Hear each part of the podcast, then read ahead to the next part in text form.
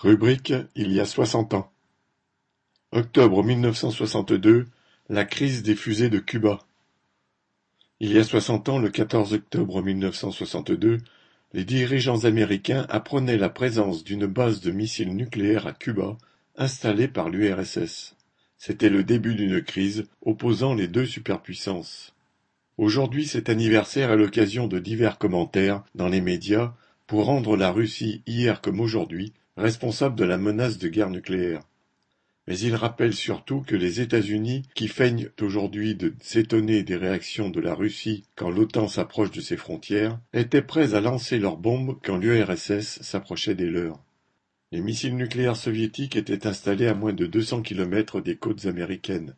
Il était aisé pour les dirigeants américains de présenter l'URSS comme les menaçant d'un engrenage vers une troisième guerre mondiale. Les États-Unis possédaient pourtant huit fois plus de bombes et d'ogives nucléaires que l'URSS. Quelques mois plus tôt, en novembre 1961, ils avaient installé quinze missiles à Izmir, en Turquie, non loin de l'URSS, et trente autres en Italie, pouvant pour certains frapper Moscou en seulement seize minutes. Des menées tout aussi agressives dans cet affrontement qui les opposait à l'URSS depuis des années.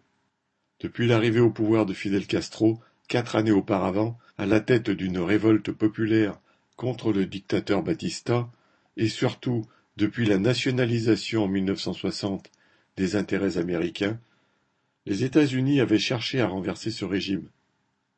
Avant même que Castro mette en œuvre sa réforme agraire, le 17 mai 1960, et exproprie les compagnies américaines, en commençant par la firme bananière United Fruit, le Conseil de sécurité nationale de la Maison-Blanche avait décidé le 10 mars 1959 d'étudier des stratégies pour entre guillemets, mettre en place un nouveau gouvernement à Cuba. En avril 1961, ils passèrent à l'acte en lançant une opération d'envergure. 1500 hommes armés débarquèrent au sud de l'île, près de la baie des Cochons.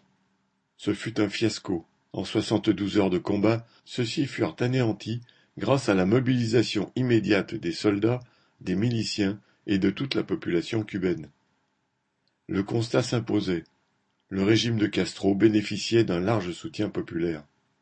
Les États-Unis, qui ne pouvaient pas rester sur cet échec, décrétèrent donc en 1962 un embargo contre Cuba, toujours en vigueur en 2022, tout en envisageant en secret de nouvelles opérations pour renverser Castro. C'est pour résister aux pressions américaines ainsi qu'à l'étranglement économique que Castro s'était tourné vers l'URSS dès le début des années 1960. Face à la montée des menaces d'intervention américaine, ces liens n'avaient cessé de se renforcer. Castro proclama le 16 avril 1961 le caractère socialiste de la révolution cubaine. L'aide de l'URSS, qui ravitailla l'île en pétrole et lui acheta du sucre au-dessus du cours mondial, permit à Cuba de tenir malgré l'embargo renforcé mis en place en février 1962 par les USA. Ce fut cependant sans l'accord de Castro que le dirigeant de l'Union soviétique, Nikita Khrouchtchev, lança l'opération baptisée Anadir, qui consistait à envoyer par bateau cinquante mille soldats et trente-six missiles nucléaires à Cuba. Castro se trouvait ainsi dans le rôle du pion utilisé dans l'affrontement entre les deux grandes puissances, les États-Unis et l'URSS. Les dirigeants de la bureaucratie russe tentaient de se servir de l'influence gagnée à Cuba pour démontrer leurs propres possibilités militaires. Il n'allait rien y gagner, et le peuple cubain non plus.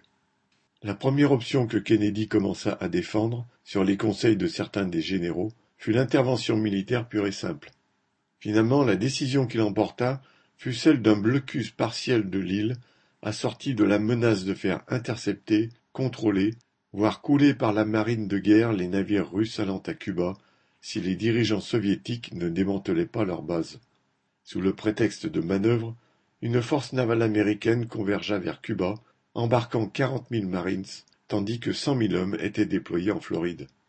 L'URSS fit finalement machine arrière, en essayant de ne pas perdre la face. Khrouchtchev ne demanda pas à ses marins de forcer le blocus. Le 28 octobre, il accepta finalement le marché consistant à accepter de démolir les bases qu'il venait d'installer, en échange de la promesse des États-Unis de ne pas envahir Cuba et de celle, qui devait rester secrète, de retirer leurs missiles de Turquie. La propagande allait faire de Kennedy celui qui aurait évité le déclenchement d'une troisième guerre mondiale. Les prétendues blanches colombes américaines étaient pourtant en train de s'engager dans la guerre du Vietnam pour tenter de montrer, au prix de bombardements au napalm, de villages rasés et de milliers de morts, qu'ils ne laisseraient aucun pays sortir de leur sphère d'influence. Aline Rettes